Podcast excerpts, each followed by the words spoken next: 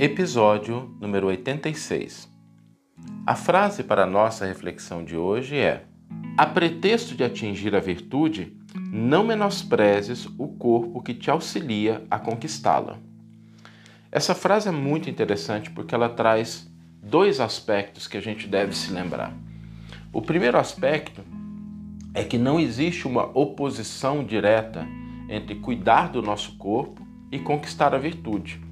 Pelo contrário, o corpo bem cuidado, ele se torna veículo para que a gente cresça espiritualmente, para que a gente se desenvolva, para que a gente se fortaleça, para que nós tenhamos experiências que auxiliem o nosso espírito a se desenvolver. Nós entendemos na doutrina espírita que a, a encarnação, a reencarnação, ela é necessária para o crescimento do espírito, para o desenvolvimento das suas virtudes, das suas potencialidades. Sem a gente estar na experiência material, é muito mais difícil a gente crescer espiritualmente, porque é através dos sentidos, é através da convivência, é através do que nós fazemos, que nós nos desenvolvemos enquanto espíritos imortais. Esse é um aspecto. O outro aspecto é que existe uma forma de cuidar do corpo uma maneira, que é evitar o desânimo, sobretudo três aspectos, né? A gente pode colocar como básicos para que a gente cuide do nosso veículo físico. O primeiro deles é que a gente mantenha atividades. O corpo relegado à preguiça, ao desânimo, ele se deteriora. O segundo aspecto é a gente cuidar das nossas emoções, do que a gente sente. E isso está relacionado ao que a gente deixa entrar na nossa vida e como a gente reage a essas coisas que entram dentro do nosso contexto emocional. As nossas emoções são instrumentos, são respostas que a gente dá. E quando a gente cultiva emoções negativas, a gente deteriora o nosso corpo. Não significa que às vezes a gente não vai sentir raiva, a gente vai sentir raiva às vezes a gente vai sentir vergonha, a gente vai sentir desânimo, a gente vai sentir ira, faz parte da nossa resposta emocional. A questão é que a gente não deve cultivar esse tipo de emoção a despeito de estar buscando um realismo ou alguma coisa muito negativa no mundo. Quando essas emoções chegarem, a gente acolhe as emoções, mas a gente se torna senhor delas, para que elas possam cumprir o seu papel, mas não nos escravizar. Então, uma emoção, por exemplo, de tristeza que chega, ela nos informa que existe alguma coisa que a gente está perdendo, a ausência de alguma coisa. Mas a gente não deve ser uma pessoa triste.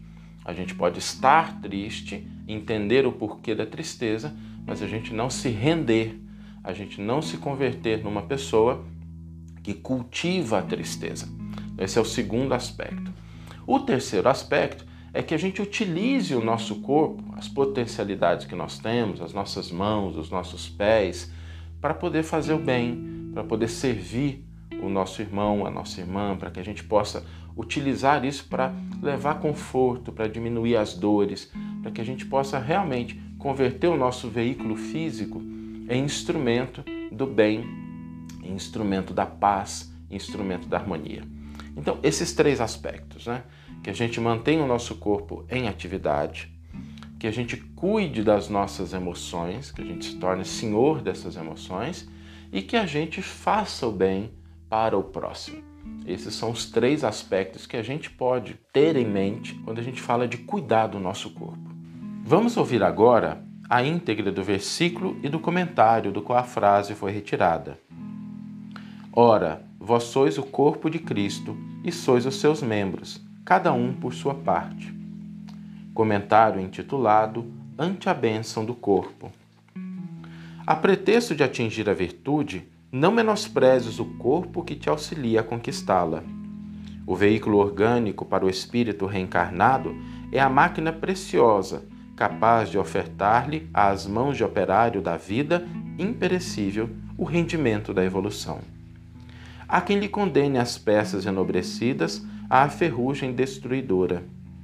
São os irmãos que se deixam vencer pelas teias da inércia ou pelo bolor do desânimo. Conhecemos aqueles que lhe relegam a engrenagem à perturbação e à desordem.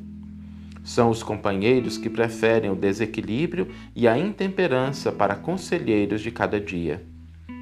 Observamos frequentemente os que lhe arrojam as possibilidades ao fogo devorador.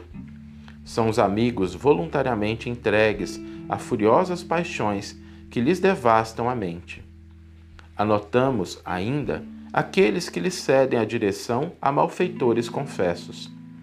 Temos nessa imagem todos aqueles que se comprazem com os empreiteiros da delinquência a desenvolverem lamentáveis processos de obsessão. Preserva o teu corpo à afeição do trabalhador responsável e consciente que protege o instrumento de serviço que a vida lhe confiou. Foge ao tormento do excesso, ao azinhavre da preguiça e à excitação da imprudência. Bendizendo o templo de recursos físicos em que te situas, passarás sobre a terra, abençoando e servindo, convertendo as cordas de tua alma em harpa divina, para que o Senhor, através delas, possa desferir para o mundo as melodias da beleza, os cânticos do progresso e os poemas de amor com celeste exaltação da alegria imortal. Que você tenha uma excelente manhã, uma excelente tarde, uma excelente noite e que possamos nos encontrar no próximo episódio. Um grande abraço e até lá!